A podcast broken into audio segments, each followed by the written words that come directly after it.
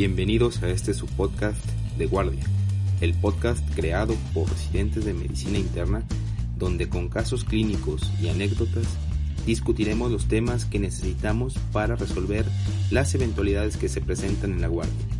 Los dejo con nuestros residentes, Shaul, David y Briones. ¿Qué tal amigos y amigas? Buenos días, buenas tardes, buenas noches. Nos saludamos de nuevo. ¿Cómo están todos? Esperamos que muy bien allá donde quiera que nos estén escuchando. ¿Cómo están mis queridos compañeros de guardia, Briones? Bien amigo, aquí con, con una nueva guardia, de nuevo juntos. ¿Y una tú, vez más. ¿Qué dicen las vacaciones, amigo? Pues bastante bien, ya aquí aprovechándolas al 100. Una guardia más es una guardia menos y pues hace unas semanitas ya el, el doctor David ya acaba de evolucionar, ¿no? Y evolucionó, ya lo aceptaron en la residencia de nefrología y no pueden ver la sonrisa que tiene, pero se ve, se ve importante, como pocas veces ha sonreído en su vida. Entonces, pues felicidades y esto abre paso a que eh, tengamos la convocatoria para el reemplazo, ¿no, Briones? ¿o sí, este, ahí manden, manden sus audios a, ahí al, al Telegram, ahí vamos a escoger una voz que nos parezca buena y pues ni modo, David, pues los ciclos terminan, Dios da, Dios quita. Dios da, Dios quita. Vamos a cortarnos el cabello para cerrar ciclos. Así es. Bueno, después de esta estrepitosa interrupción en el episodio pasado, vamos a retomar el caso de Ale Plaza para terminar de hablar sobre la trombosis, eh, pulmonar. Shaul, no sé si tú quisieras darnos un abstract del escenario clínico y dónde nos encontrábamos hasta el final del episodio pasado, en donde sonó la alarma del chacal. Bueno, primero, para los que estén escuchando este episodio sin escuchar el previo, pues les recomiendo que pongan pausa, lo escuchen y ya regresen a este. Ha sido de, pues, uno de nuestros favoritos, ¿no? Y creo que también le gustó a quienes lo han escuchado, hubo una muy buena respuesta. El topper está de lujo. Y pues bueno, ya dicho esto, vamos al abstract. En el capítulo pasado discutimos el caso de Ale Plaza de 32 años que llega a urgencias por dolor torácico pleurítico y disnea de dos días de evolución. El único antecedente pertinente es un episodio de TBP hace 14 años que no está muy bien eh, establecido. A la exploración física encontramos que es obesa grado 1, estaba taquicárdica, taquipneica, requiriendo oxígeno suplementario a un litro minuto y con eso alcanza apenas 91% de saturación. Detectamos también derrame pleural derecho que corroboramos posteriormente en una radiografía de tórax. Y de los paraclínicos tenemos un electrocardiograma en taquicardia sinusal, un dímero D de 3380 con las diferentes escalas que comentábamos y ese dímero D realizamos un angiotac que nos confirma TEP de las segmentarias y subsegmentarias derechas. Así es, Shaul. Pues ya con ese pequeño abstract que nos acabas de hacer, Partiendo de aquí, en el momento que ya confirmamos el diagnóstico de la paciente, pues tiene TEP. Entonces, el paso número uno es anticoagular, no hay más. Firma la GIO, diríamos algunos, anticoagulala. Pero antes de pasar a esto, es muy importante hacer un alto y analizar bien el caso, porque pues nos va a cambiar la, eh, el manejo de nuestra paciente, el clasificarla. Muchas cosas en la medicina nos vamos a apoyar de, de clasificarlas y sabemos que la TEP es una de las causas de paro cardiorrespiratorio de ritmo no desfibrilable. Entonces hay que identificar temprano a estos pacientes, eh, hay que clasificar el riesgo para intervenirlos si así lo requieren más agresivamente. Y de la clasificación clásica de TEP, pues es la de 2011 de la AJA, donde se dividían en tres grandes grupos, masiva, eh, submasiva y de bajo riesgo. Pero el año pasado se modificó esta clasificación en las guías europeas de la Sociedad Europea de Cardiología y se estratifica ahora en alto riesgo, riesgo intermedio que a su vez se divide en alto y bajo y riesgo bajo. En este abordaje de estratificación de riesgo, pues nos da pie, ¿no? Al manejo basado en el mismo. Entonces, aquí la primera pregunta que nos debemos de hacer cuando tengamos el diagnóstico de TEP confirmado es, ¿esta paciente está hemodinámicamente estable o no? Si la respuesta es no, directamente se clasifica como una TEP de alto riesgo de muerte temprana es lo más fácil de clasificar, pero también es lo más alarmante que podríamos tener. Sí, aquí eh, quiero aportar un bonus. Cuando estás haciendo el ACLS, pues ya sabes que una de las famosas test de, paro es TEP, ¿no? Pero, eh, bueno, siempre me había preguntado que, qué es lo que debes hacer cuando tienes esta situación, ¿no? Paro por TEP. Entonces, ¿cómo lo reviertes? ¿Le pones en Oxa y esperas o, haces maniobras? Si sale, si sale de maniobras, eh, ¿lo anticoagulas o, o qué sucede? Pero bueno, pues al estar haciendo la revisión y preparando este tema, eh, pues esta revisión me respondió esa duda, ¿no? Entonces, paciente en paro por TEP se deben tomar rápido la decisión de iniciar terapia trombolítica y una vez administrada las guías te comentan que debe seguirse reanimación por lo menos de 60 a 90 minutos, que, que no es así obviamente como lo más, eh, lo que uno pensaría de bote pronto, ¿no? Sabes que, que entre más tiempo pase alguien en paro, pues es más riesgo de, de desenlaces neurológicos adversos pero pues 60, 90 minutos, no sé qué les parezca ese, ese tiempo, qué opinen de eso. Pero bueno, pues vienen las guías. Entonces, pues ya pasando de este dato, afortunadamente con nuestra paciente, pues está estable. Entonces, aquí entran en juego otras tres variables. Uno, hallazgos clínicos de alto riesgo. Dos, dato de disfunción del ventrículo derecho. Y tres, niveles de troponina I. El primer ítem se va a medir con una, escala eh, de la cual nos podemos apoyar que se llama PESI, que es el índice de severidad de em, embolia pulmonar, por sus siglas en inglés. Tiene muchas variables y se clasifica los casos en cinco diferentes clases. Para fácil y que ahorita lo puedan entender un poquito más, la clase 4 y 5 son de alto y muy alto riesgo. La 3 es intermedio y las clases 1 y 2 de bajo riesgo. Y esto se determina así por porcentaje de mortalidad al día 30, que es para lo que más nos va a servir. Ni se preocupen, no se la aprendan, hay muchas calculadoras donde ustedes la pueden utilizar. Y pues la verdad es que son muchos datos. Entonces, eh, en base a esto, se simplificó esta escala con la SPSI o la PESI simplificada. Y aquí lo divide solo en dos categorías, bajo y alto riesgo, no hay más. Si por estas escalas se clasifica al paciente como de bajo riesgo, pues es muy poco, probable que tengas anomalías en las otras dos variables. Pero si por otra parte tienes al paciente clasificado como intermedio o alto, muy probablemente sí tengas anomalías en, estas otras variables. Eh, la primera que comentábamos es datos de falla de ventrículo derecho, y esto se puede ver tanto en ecocardiograma transtorácico como en una angiografía pulmonar. La verdad es que lo más rápido y viable en nuestro medio es el ecocardiograma por diferentes razones. Ya mencionamos que hay algunos hallazgos para hacer el diagnóstico, pero para pronóstico los que nos dan un panorama más sombrío en relación eh, a esta patología son el diámetro eh, del ventrículo izquierdo entre el ventrículo ventrículo derecho, perdón, entre el ventrículo izquierdo, que es, tiene que ser mayor a 1, y una tapsa menor a 16 milímetros de mercurio. Sí, cualquiera de esas dos ya se relaciona a disfunción del ventrículo derecho y por último tenemos los marcadores de daño miocárdico, ¿no? Y con esto nos referimos pues nada más y nada menos que las troponinas. Entonces la elevación de troponina ahí se ha relacionado con un mal pronóstico y de hecho en diferentes series de casos, eh, tanto en pacientes aleatorios como en pacientes estables, que tú dirías, eh, estos pacientes que están estables pues poco probable que tengan daño miocárdico, si tienen las troponinas elevadas, el odds ratio para mortalidad temprana pues era de 5.2 y 5.9 respectivamente. Entonces, resumiendo lo que se acaba de comentar, el grupo de riesgo intermedio son aquellos pacientes que los clasificamos con una PESI de 4 o 5 y aunque están hemodinámicamente estables, pues tienen eh, datos de falla de ventrículo derecho o, biomarcadores perdón, de daño miocárdico. Si tienen ambos, son de riesgo intermedio alto y si tienen solo uno o incluso ninguno, el riesgo se clasifica como intermedio bajo.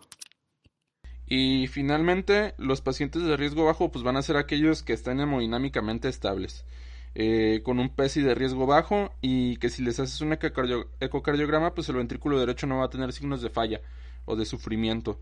A, estos pacientes incluso es opcional medir los niveles de troponina y si los mides seguramente pues van a estar bajos por las características que ya comentamos. Claro, ya teniendo en cuenta la estratificación del riesgo, como nos adelantábamos antes, pues esto nos va a, nos va a servir para el tratamiento definitivo. ¿Y pues cuál es el tratamiento definitivo? Pues tratar el émbolo, lo que ahí nos produjo la obstrucción. Ya dijimos que todos los pacientes se les tiene que anticoagular, los anticoagulantes de elección al inicio de son deberían de ser parenterales. Y pues con esto nos referimos a la heparina, tanto fraccionada o de bajo peso molecular como la no fraccionada. En general, se va a preferir la enoxaparina sobre la heparina no fraccionada. ¿Por qué? Porque tiene menor riesgo de sangrado, así como un menor riesgo de que nos hagan un hit por heparina. La heparina no fraccionada es la de elección en pacientes con disminución de la tasa de filtración glomerular, refiriéndonos a pacientes que tienen una tasa de filtración menor a 30 o pacientes que presentan una inestabilidad hemodinámica en donde se tiene que eh, realizar posiblemente una trombolisis o que se necesite la reversión aguda de la anticoagulación, teniendo en cuenta que pues va a tardar como 6 horas esto. La dosis se puede ajustar en bomba de infusión continua y con un seguimiento con tiempos de coagulación, más específicamente con el TTP. Eh, varía mucho con el hospital. En lo personal, en nuestro hospital a veces esto es un poco difícil. Y hay otras formas que incluso las bibliografías las llaman como anecdóticas, eh, donde te dicen que la administración primero se hace con una dosis de carga o un bolo calculado por el peso, que sería 333 unidades internacionales por peso, y posterior a este bolo se administra, eh, ajustado el peso también, 250 unidades internacionales cada 12 horas. Sí, ahí la, la ese seguimiento de TTP Briones, hay un, un normograma bonito que viene ahí en el pocket de medicina interna que seguramente muchos tenemos, este, ahí bajo la almohada en las guardias, entonces por ahí nos podríamos guiar si, si las inmediaciones de donde, en el hospital en el que estemos no, nos lo permiten, ¿no?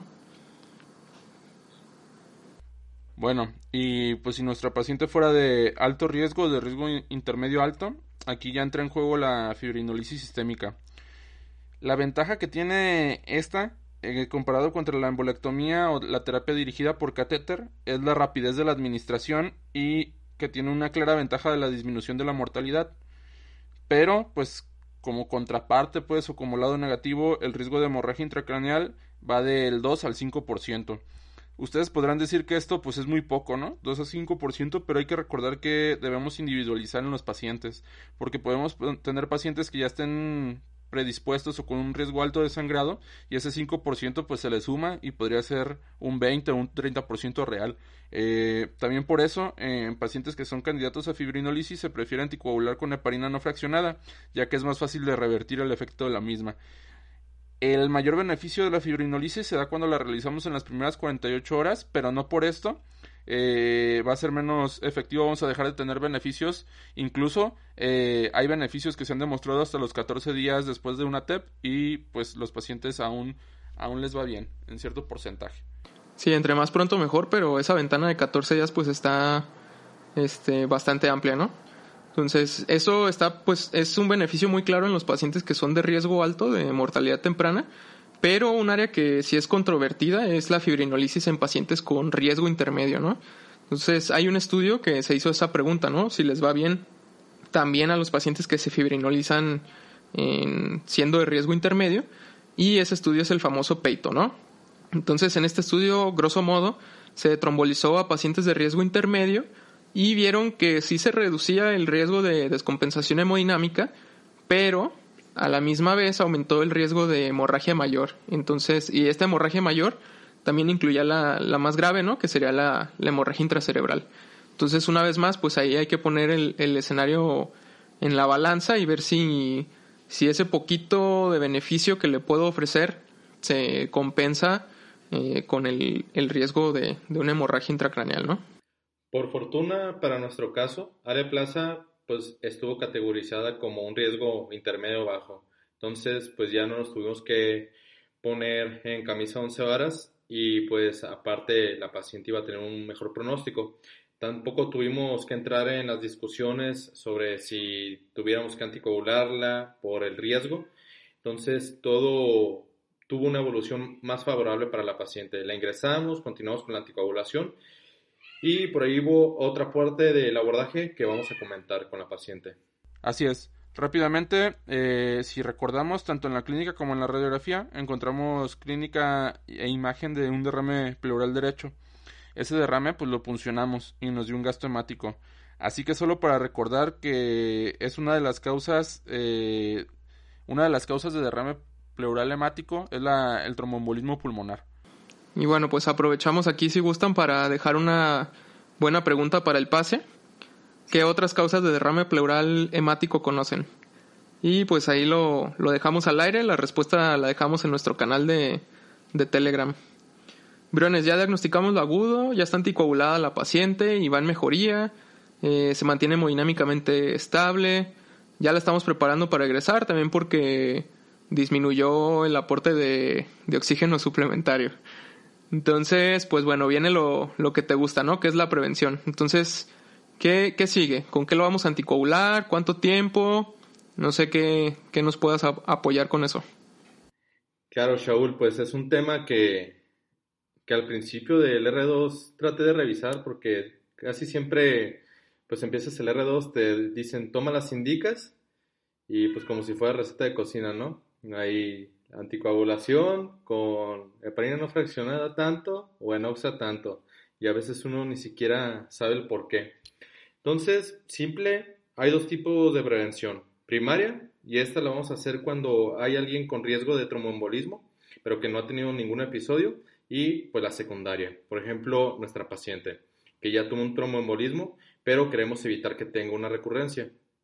Es muy importante definir con qué y cuánto tiempo porque si anticoagulamos muy poco, hay riesgo de recurrencia y si también nos pasamos y anticoagulamos mucho, pues riesgo de sangrado. Por ejemplo, si tienes una paciente con factor de riesgo bien identificado, pero que es transitorio, por ejemplo, una cirugía mayor, pues la anticoagulas. Lo puedes anticoagular tres meses y probablemente después ya no requiera más. Porque pues el desencadenante de la TEP ya no va a estar. En, caso eh, de que difiera esto, si estamos, por ejemplo, con un escenario en una paciente con cáncer donde, el factor de riesgo predisponente no se va a corregir del todo o incluso puede haber más riesgos, aquí pues valoramos extender un poquito más la anticoagulación.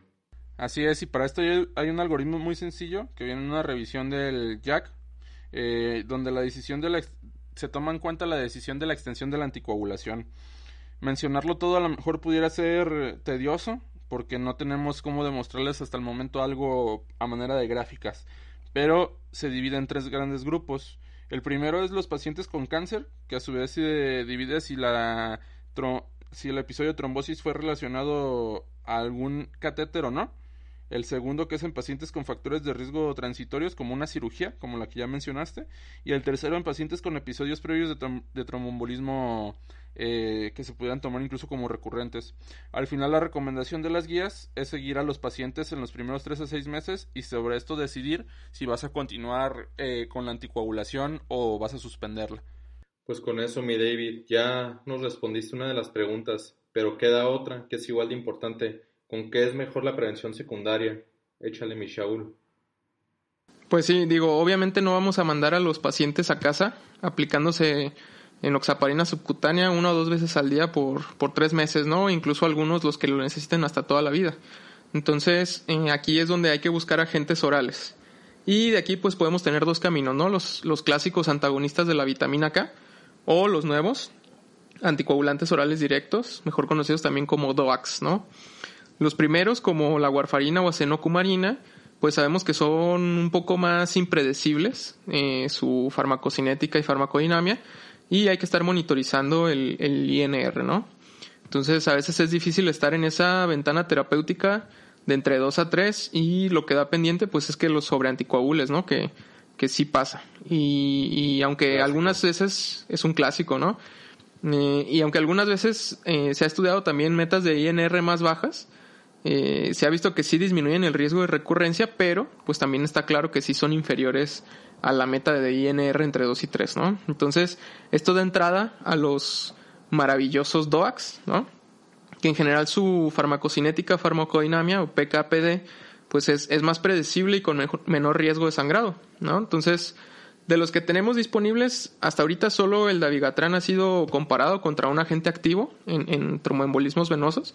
Esto fue en el ensayo Remedy y pues tuvo un desempeño bastante similar a la warfarina, ¿no? Este, tanto en efectividad como en perfil de seguridad. Y bueno, todos los demás han sido comparados con placebo. Por ejemplo, el apixaban en el Amplify, el Rivaroxa en el Einstein o en el Einstein Choice de Rivaroxa contra aspirina. Entonces aquí pues claramente hay un, beneficio eh, claro de anticoagularlo contra no anticoagularlo, ¿no? Una comparación contra un placebo. Pero bueno, entonces estos, estos agentes parecen tener efectos de prevención que tienen buena eficacia, la posología también es buena, ¿no? Y pues obviamente la, la seguridad también es, es muy buena. Entonces, poco a poco van ganando terreno, pero pues también tienen sus, sus contraindicaciones, ¿no? Y un escenario que es muy común en nuestro medio, que nos, en, en el que nos desarrollamos, pues es el síndrome antifosfolípidos, ¿no? Todos esos eh, casos que hemos tenido de SAF, que vemos bastantes al año, ahí sí pues no hay de otra más que eh, anticoagularlos con antagonistas de, de la vitamina K desafortunadamente, ¿no? Sí, pues magia con los DOAX, ¿no? Pero pues también algo, pues el costo que es un poquito más alto que, que con los warfarínicos, por ejemplo. Claro, otra, otra desventaja. claro, a veces acá en el hospital tenemos, pero hay veces que tampoco en la farmacia hay y pues el paciente se tiene que aventar ese gasto o nosotros ahí rompernos la cabeza unos días en lo que logramos las metas de INR en la estancia hospitalaria. Pues ya casi acabamos y vamos a hablar un poco de la prevención primaria. Si nos ponemos a tener en cuenta que el riesgo relativo para presentar eventos trombóticos es de 130 veces más para pacientes hospitalizados que en la población general, pues no suena tan descabellado anticoagular a los pacientes. Hay que recordar, eh, es mi gata, está... Mucho gusto. castrosa. mucho gusto, Ahí, la escucharán un rato. Nala. ¿Cómo se llama? Nala, Nala, como, como el Rey León, ¿no? Eh, como, como el Rey León, como esa. Claro. Bueno, hay que recordar que llamamos profilaxis primaria cuando el objetivo es la prevención del evento trombótico. Llámese trombosis venosa profunda, llámese tromboembolia pulmonar. Aquí pues va a ser mediante el uso de fármacos. Lo más práctico es definir los factores de riesgo más comunes, que son, por así decir, los pocos o de manera rápida. La inmovilidad mayor a 48 horas, antecedentes perdón, de un evento trombótico, pacientes con edad avanzada, cirugía reciente y estados procoagulables. Recordemos que los factores de riesgo con un odds radio mayor a 10 que vimos en el episodio anterior, pues nos van a apoyar para clasificar a estos pacientes. A esos pacientes va a valer la pena tener en mente la anticoagulación preventiva. Igualmente, podríamos definir a pacientes de bajo riesgo como los pacientes con estancias cortas o ambulatorias.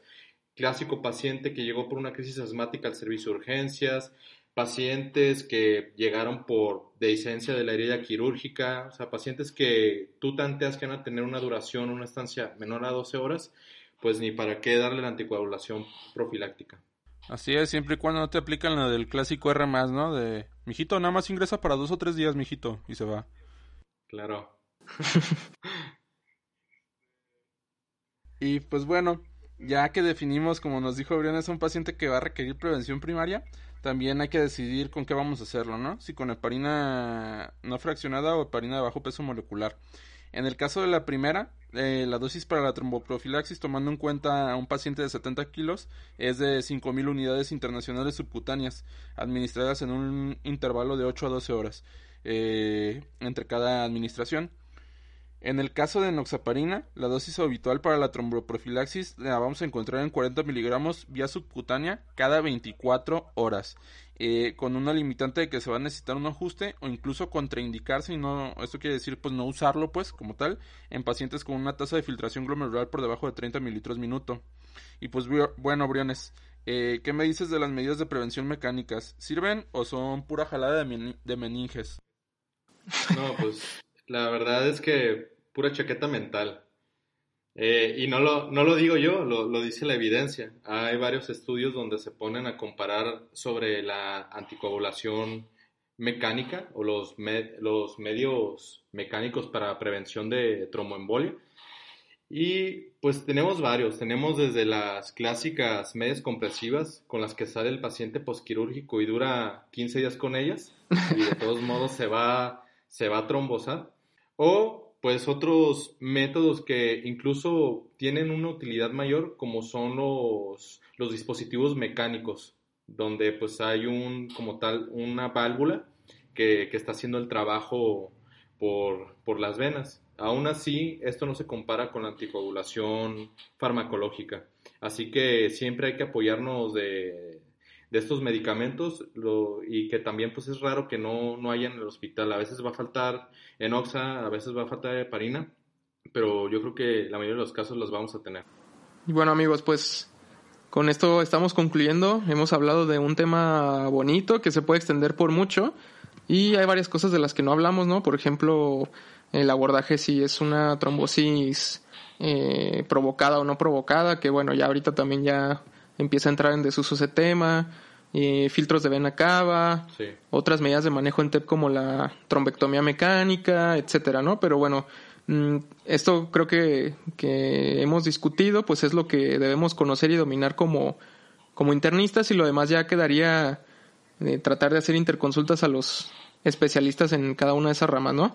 Eh, y bueno, pues dicho esto, ¿qué tal si eh, vamos al topper, la medicina para llevar? Punto número uno. La antigua- anticoagulación es mandatoria.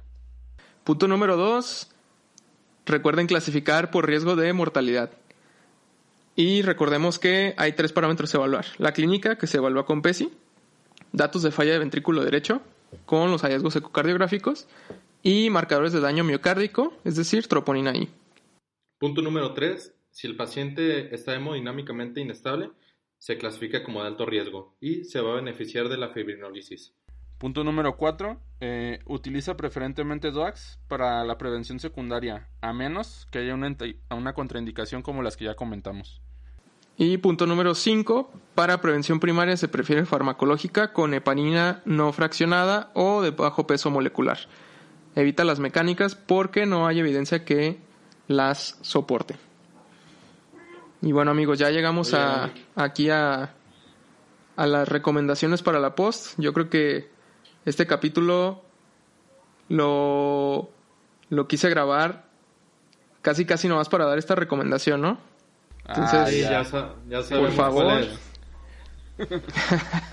Que no te vayan a escuchar en tu casa, si no-. No, no, nada de eso. Si no lo han visto, por favor, así vayan y vean. vean Gambito de Dama, amigos. Es así como. Es la, la mejor miniserie que, que existe. Es la más vista en Netflix en, en toda la historia. No, una historia impresionante. Es basada en un libro y es sobre, obviamente, pues ajedrez, ¿no? Ya hizo que desempolvara mi tablero de ajedrez. Y, y esa es mi recomendación. Así de que La- la- traten de, no traten de ver, superarla, amigos.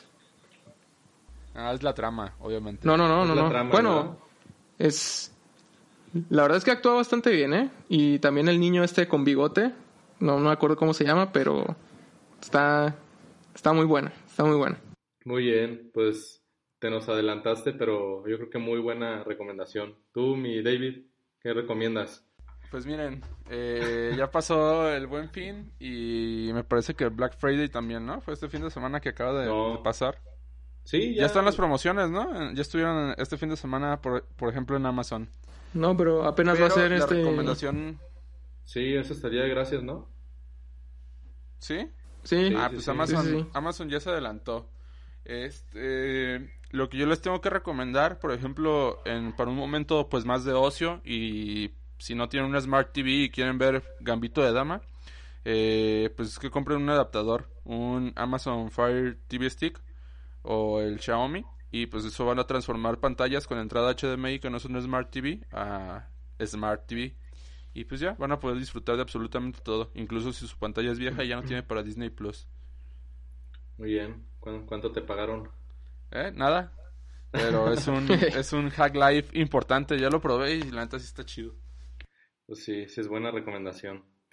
Mm, pues yo, mm, fíjense que ya ando medio prevacacional, entonces para los que tienen ahí un Nintendo Switch, son dos recomendaciones. Una, si no han jugado eh, Zelda Breath of the Wild, pues jueguenlo. Eh, gran juego, yo creo que de los mejores creados en la vida. Y la semana pasada salió algo así como su precuela, eh, que ahorita en mis tiempos de ocio le he estado dando un ratito, unas horas de juego y se ve, se ve bueno. En sí te explica pues qué fue lo que pasó antes de, de la historia del juego que ya salió hace como tres años. Entonces ahí denle un ratito de ocio a esos juegos. Y pues bueno, nos despedimos por el día de hoy amigos. Eh, buenos días, buenas tardes, buenas noches. Hasta la próxima. Sí, es amigo. Recuerden mandar su audición para reemplazo de David. Ah, sí. Sí, así pongan eh, audición podcast de, por David. Y recuerden seguir en el canal de Telegram. E, éxito en nefrología. Gracias amigos. Gracias por tanto y perdón por tan poco.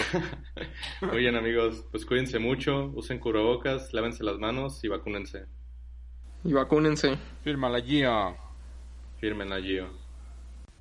Este podcast es por y para fines académicos, sin lucro, no sustituye en ningún momento una consulta médica y no pretende suplir o criticar de manera negativa en ningún momento las decisiones de las instituciones de salud ni de los médicos que en ellas laboran. Los comentarios aquí realizados son personales y no representan necesariamente la postura de las instituciones donde se desempeñan los participantes del podcast.